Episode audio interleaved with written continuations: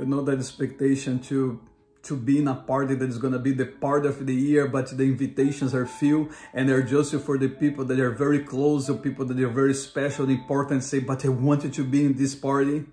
There is a party that you can't miss it. The Bible says, and the angel said to me, write this, blessed are those who are invited to the wedding feast of the Lamb. And he added, these are true words that it comes from God. Don't miss the part of the Lamb of God because this is the best one.